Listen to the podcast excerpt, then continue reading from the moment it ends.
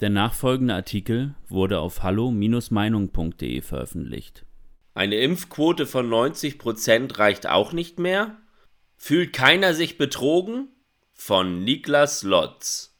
In der Regel finden Menschen es unfair, wenn in einem laufenden Spiel die Regeln geändert werden und die Voraussetzungen für den Sieg angehoben werden. Nun ist die Corona-Krise kein Spiel, und natürlich ändern sich wissenschaftliche Erkenntnisse, aber dennoch ist es nur noch als absolut inakzeptabel zu bewerten, was die Regierung mit der Bevölkerung macht. Permanent neue Zielmarken für Freiheit setzen und diese dann anheben, sobald sie erreicht wurden, ist mehr als nur unredlich. Es gefährdet die Demokratie.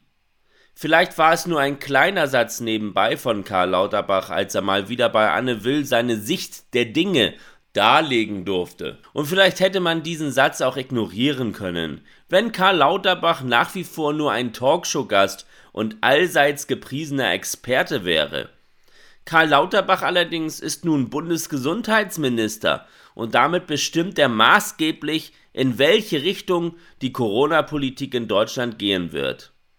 Wenn der Gesundheitsminister in einer Talkshow also verkündet, dass gegen Omikron selbst 90% Impfquote nicht ausreichen wird, dann ist das eine regelrechte Bombe. Zum Anfang der Impfdebatte war von etwa 65 oder vielleicht auch 70% Impfquote die Rede, um die sogenannte Herdenimmunität zu erreichen. Dann wurde die Herdenimmunität komplett verworfen und es wurde behauptet, dass wegen der Delta-Variante sie nicht möglich sei, so viele Experten Karl Lauterbach selbst formulierte dann ein neues Ziel. Eine Impfquote von etwa 85 Prozent.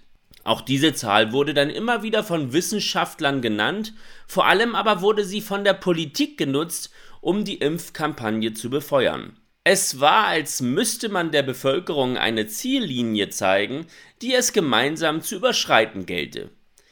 Keiner kann genau beweisen, wie viele zusätzliche Impfungen so erreicht wurden, aber das versprochene Ende der Einschränkungen war für viele der Hauptgrund, sich impfen zu lassen. Dass Karl Lauterbach nun also sagt, dass praktisch gar keine Impfquote hoch genug wäre und man daher die Impfpflicht brauche, ist ein gigantischer Betrug an der Bevölkerung.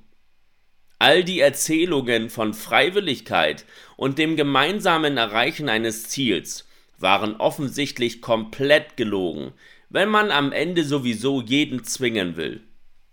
Vor allem unter dem Gesichtspunkt der Vertrauenswürdigkeit ist so ein Verhalten indiskutabel. Man wundert sich regelrecht, dass es nicht noch viel mehr Menschen im Land gibt, die ihre Wut offen zeigen. Dass viele sich betrogen fühlen, merkt man aber durchaus an der aufgeheizten Stimmung auf der Straße, aber auch im Internet.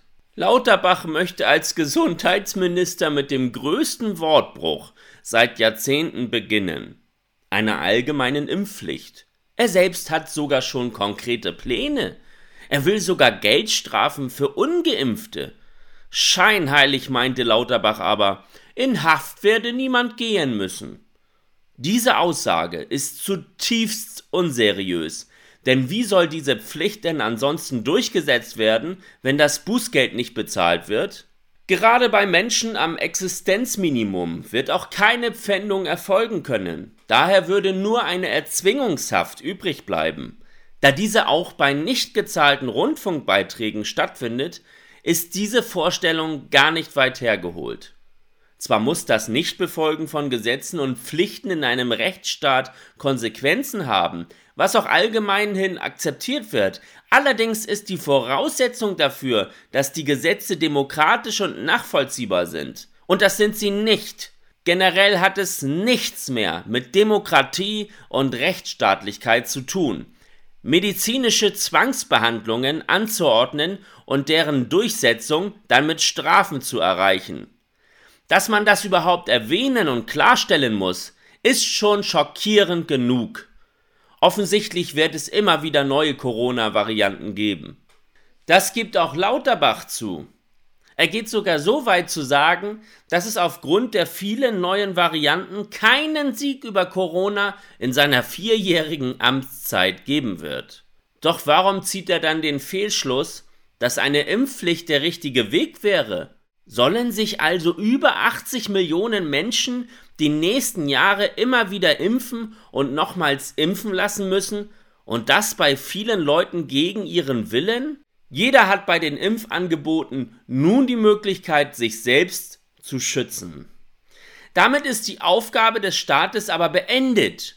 Und jetzt wäre Freiheit und Eigenverantwortung das Motto in einer Demokratie. Dass Lauterbach sogar eine Impfquote von 90 Prozent nicht mehr ausreichend findet und die Impfpflicht unbedingt durchdrücken will, zeigt schon, dass der Pfad der Demokratie verlassen wurde. Jeder soll geimpft werden müssen, also völlig egal ob jung und gesund oder alt und krank.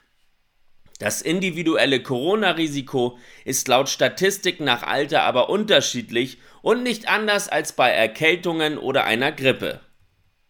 Wie kann man dann also bitte alle Menschen gleichermaßen zur Impfung verpflichten? Das ist nicht verhältnismäßig und dürfte somit verfassungswidrig sein. Man liest in den öffentlichen Medien immer, die Corona-Gegner würden sich radikalisieren. Aber es war doch die Regierung, die damit angefangen hat. Radikal ist, wer Menschen gegen ihren Willen impfen will. Dies sollte dringend nochmal überdacht werden. Auch des gesellschaftlichen Friedens willen. Weitere Beiträge finden Sie auf hallo-meinung.de. Wir freuen uns auf Ihren Besuch. Liebe Zuhörer, ohne Sie wäre unsere Arbeit nicht möglich. Alle Informationen zu unserer Kontoverbindung finden Sie im Begleittext. Herzlichen Dank für Ihre Unterstützung.